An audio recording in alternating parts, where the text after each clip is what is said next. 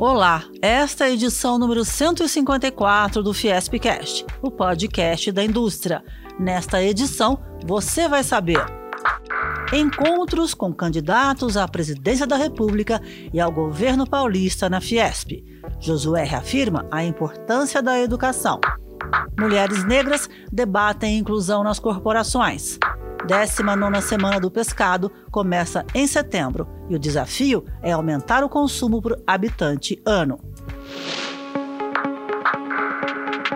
Relações institucionais. A Fiesp e o Ciesp receberam na sede das entidades três candidatos à presidência da República na série de debates iniciada em 21 de julho com Ciro Gomes, do PDT.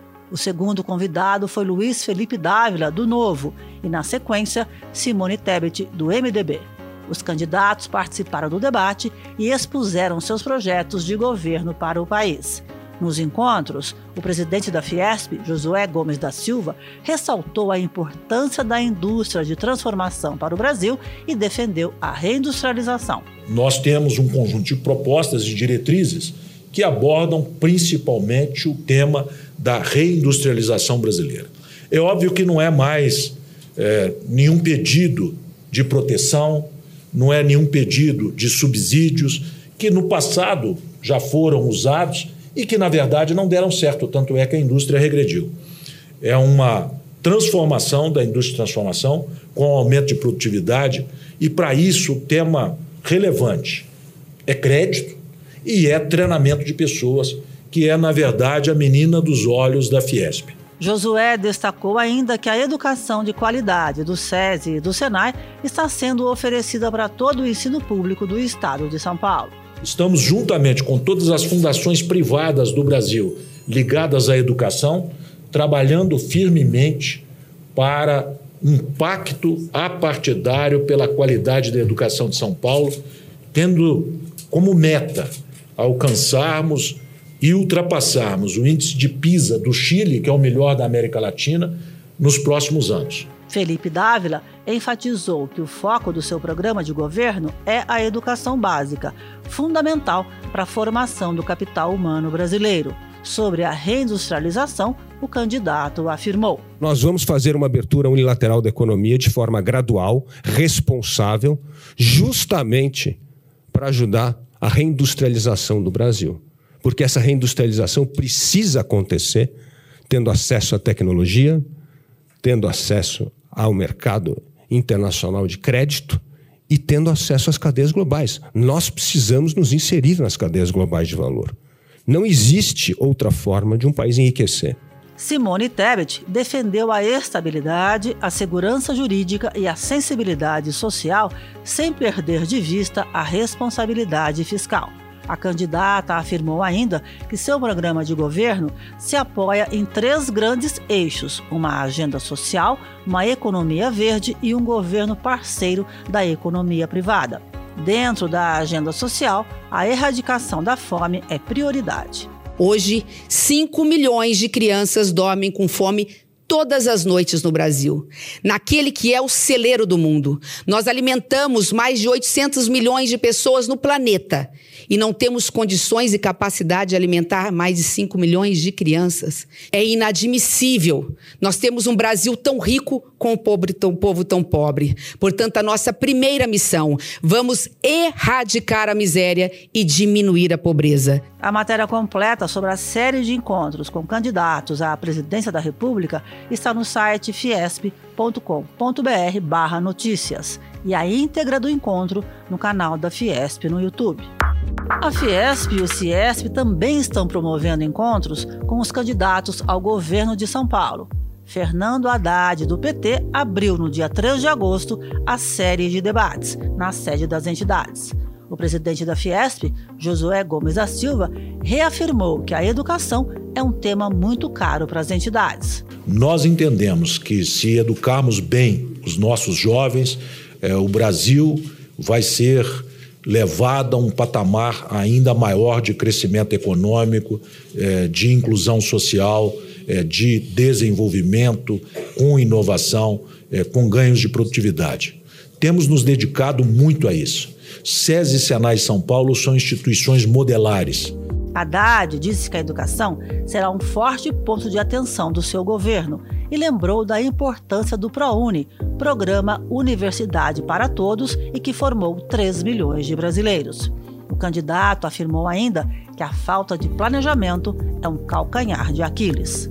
Vocês querem discutir segurança pública, infraestrutura, educação, reindustrialização do Estado.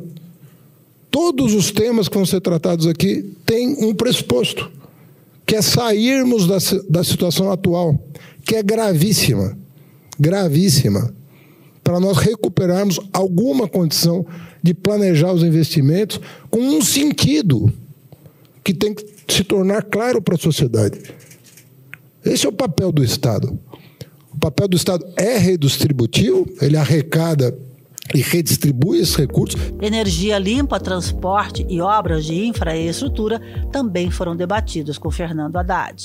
A matéria completa está no site fiesp.com.br notícias e todo o conteúdo pode ser revisto no canal da Fiesp no YouTube. Inclusão. O primeiro encontro da série Diálogos com FEM foi realizado em 25 de julho, Dia Internacional da Mulher Negra, Latino-Americana e Caribenha, e debateu os desafios e oportunidades para a inclusão de mulheres negras nas corporações.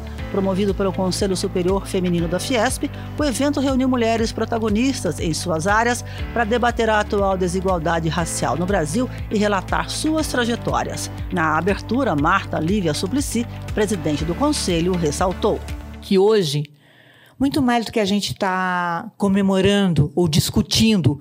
Hoje é um dia para a gente refletir sobre os números e os índices tristes da população negra dentro de cada âmbito, porque nós não queremos mais saber que as mulheres negras elas têm as menores oportunidades dentro das corporações ou não têm simplesmente. O objetivo do encontro foi dar voz para as mulheres negras presentes. A advogada Andréa Cruz, fundadora e CEO da Ser Um Consultoria, empresa focada em transformação de pessoas, levantou hipóteses do porquê da não aceleração da carreira de pessoas negras no mercado de trabalho.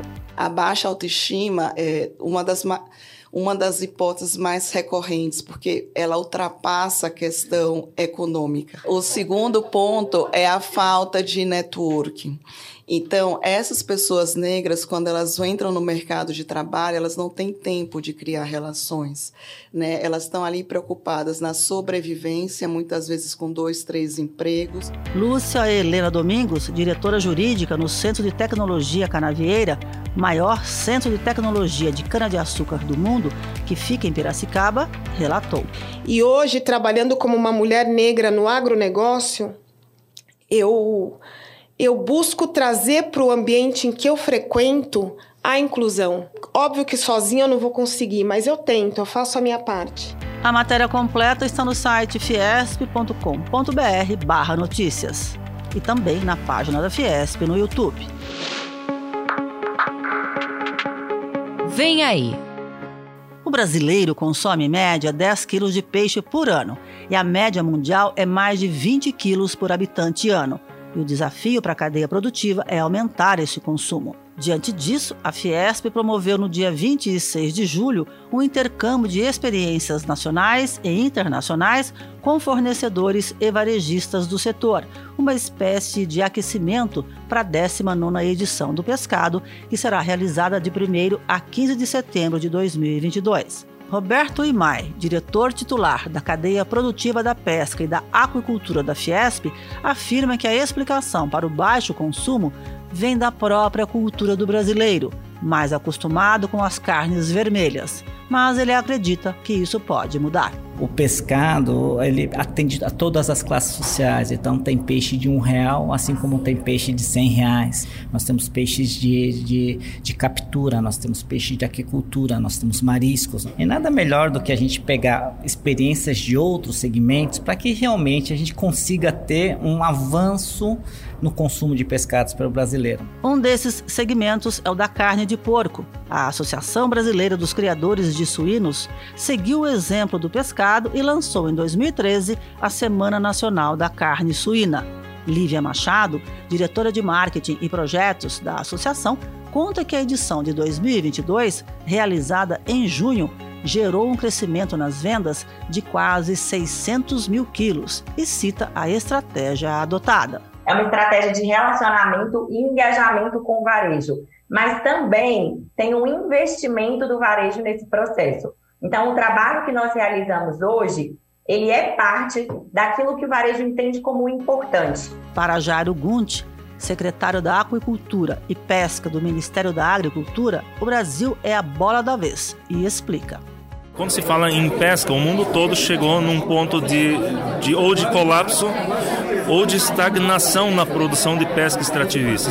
E os países asiáticos, os maiores produtores globais, já estão passando de 90% da sua capacidade de produção de aquicultura também, né? enquanto o Brasil está engatinhando seu potencial. Esporte. O Campeonato Paulista Masculino de Vôlei começa em agosto com oito equipes disputando o título da maior competição regional do país. De acordo com o regulamento da Federação Paulista de Voleibol, os oito times vão jogar em turno único na primeira fase, sendo que os dois melhores avançam diretamente às semifinais. O SESI São Paulo vai enfrentar o Suzano Vôlei no dia 12 de agosto, às sete e meia da noite, no ginásio da Vila Leopoldina, na capital paulista. O técnico do SESI São Paulo, Anderson Rodrigues, conta o que espera da equipe nessa temporada 2022-2023. Espero uma temporada bem bem acirrada, um pouco mais rodada, mas ainda com jovens talentos ainda, né, incorporando a equipe adulta, mantendo o foco e o trabalho. Nós não teremos a equipe completa, mesmo porque o Darlan é, ele está servindo a seleção brasileira, mas para o final acredito que ele já esteja com a gente. O oposto da Arlan foi convocado para defender o Brasil no Mundial da Polônia e Eslovênia entre os dias 26 de agosto e 11 de setembro de 2022. Esse foi o Fiespcast. Nós também estamos no Deezer, no Spotify, no Google e no Apple Podcasts. Até a próxima!